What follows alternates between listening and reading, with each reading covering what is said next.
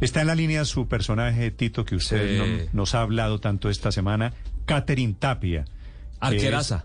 Arquera del América de Cali, esta semana subcampeones de Copa Libertadores, figura en general de todo el América en la Copa Libertadores. Sí, además tuvo eh, una actuación estelar porque le tocó atajar penales en un momento definitivo eliminando a Corinthians, ¿no? Entonces, eh, definitivamente es una de las grandes jugadoras de Colombia. Del ESMAD al América de Cali. Catherine, buenos días. Hola a todos, muy buenos días. Muchas gracias por la- Catherine. Como como ese apoyo hacia el fútbol femenino. Gracias. Catherine, no le, no le escucho bien. ¿Está en el teléfono celular?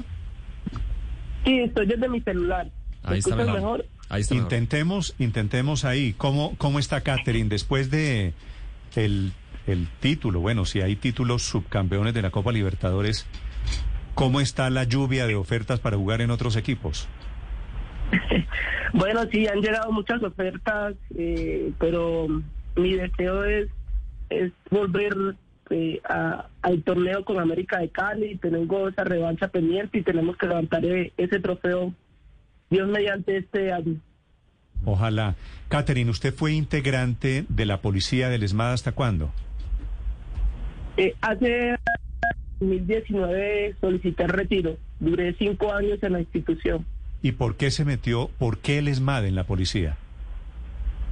Bueno, el ESMAD es como una especialidad que siempre mm, me pareció interesante, la adrenalina que se siente en el grupo. Son pocas las mujeres que hacen parte de esa especialidad y pues para mí era un reto hacer parte de ella. Sí. ¿Dónde hay más adrenalina? ¿En una pedrea contra el ESMAD o tapando un penalti con el América? Yo creo que las dos, las dos, pero pero obviamente eh, tapando un penal porque siempre quieres aportarle al equipo, siempre quieres dar lo mejor de ti para y más en la instancia en que nos encontramos y, y enfrente del equipo que nos encontrábamos que era el favorito de la Copa. Eh, Catherine, ¿usted deja el SMAT por el fútbol? ¿Definitivamente termina encontrando su pasión y su vocación en el arco? Sí, sí señor, dejo el ESMAD porque pues al principio encontré eh, como un apoyo eh, en la Policía Nacional, pero luego ya cambiaron de comandantes y me pusieron en una situación difícil y bueno, tomé la decisión, me arriesgué como dicen mis papás y, y gracias a Dios he encontrado en dos instituciones muy buen respaldo. ¿Cómo fue el momento de, de tomar la decisión, Catherine, de, estar en la adrenalina del ESMAD a decir, mm, me decido por la adrenalina de los guantes, del arco, del fútbol? Bueno, yo creo que si Dios me puso esa prueba o ese, ese sueño de nuevo fue por algo, porque tenía algún plan perfecto para mí. Y bueno, lo tomé de esa forma, lo analicé yo sola, sin consultarlo con mi familia, y tomo la decisión y bueno, ya, ya ha sido solo bendiciones de ahí. Obviamente no me arrepiento de, de la decisión ni, ni de haber par- ha sido parte de la Policía Nacional, que de hecho si tuviera la oportunidad de volver, volvería, pero bueno, hay que seguir adelante. El fútbol femenino va en crecimiento y eso, es- eso es lo importante.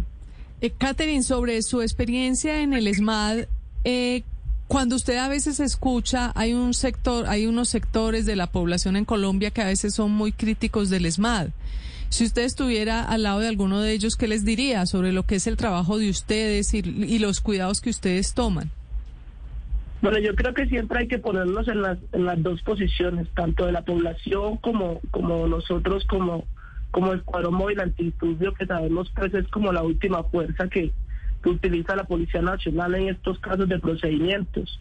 Yo siempre, cuando me tocó algún procedimiento, tratábamos de escuchar a la comunidad, pero también habían partes de esa comunidad que, que iba en contra o que nos tocaba actuar de la mejor forma, entonces tratábamos como de, primero, entre los procedimientos que se encuentran es tener una comunicación, informar sobre el procedimiento que se va a realizar y bueno, eso era lo que tratábamos de hacer siempre y, y siempre he dicho que hay que ponernos de las, de las dos partes posibles. ¿Cuál fue el último lío que usted atendió estando en el ESMAD, Catherine? Eh, un enfrentamiento en la Universidad de Antioquia, Medellín, tuve como un procedimiento donde, donde obviamente los estudiantes estaban eh, manifestando y nos tocó acudir. Sí. ¿Y el ESMAD es tan imprudente como dicen en esas en esos enfrentamientos, en esas peleas? no, siempre nosotros actuamos eh, bajo, bajo la norma. Sé que a veces hay algunos compañeros que se extralimitan de sus funciones, pero bueno, con ellos se actúa y, las leyes caerán porque obviamente eh, no actúan de la mejor forma porque tampoco podemos decir que el ESMAD siempre tiene la razón para actuar, no. Mm. Hay algunos compañeros que como que como te decía, se extralimitan de sus funciones y bueno, sobre ellos está las excepciones. la ley. Catherine, tengo aquí a unos caleños hinchas del América que me están escribiendo que me dicen que le piden que, que se quede en el América de Cali. ¿Usted se queda o se va para otro equipo? Eso eh, estamos hablando, la idea es que todo el grupo se quede y bueno, ya nos reunimos con los dirigentes y, ya cada uno tomará la decisión correspondiente. Por el momento me, me quedo. Ok, por el momento se queda. ¿La decisión depende de don Tulio? No, no, depende de cada una de las jugadoras de la institución eh, nos hizo saber que teníamos el respaldo de ellos, que iban a continuar con el proyecto porque tienen con la ambición de, ir por la Libertadores y, hay un buen grupo para, para poder lograrlo. ¿Puede, ¿Puede Catherine vivir una arquera con el sueldo si hubiese una liga durante todo el año como debe ser? ¿Puede usted vivir con el sueldo de futbolista? Sí, señor, eso es lo que estamos proyectando. Por eso nosotros las deportistas siempre buscamos esa lucha de que nuestra liga sea más estable porque eh, esto se llama, esto es una profesión y por ende eh, podemos buscar los recursos para poder sostenernos y vivir de ella, para poder llamarnos futbolistas profesionales, porque una liga de dos meses, como yo lo hice saber una vez en Twitter, eh, ¿qué vale tener una liga de tres meses y el resto de los nueve meses de qué vamos a vivir las futbolistas? Si se supone que es nuestra profesión.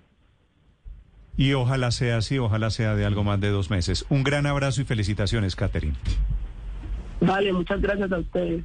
La gran Katy, ¿no? Le dicen Katy. Sí, Katy que la entrenó. Y René Guita y la gallina calle, otro gran arquero, le dieron consejos para que creciera en su, en su nivel y lo demostró.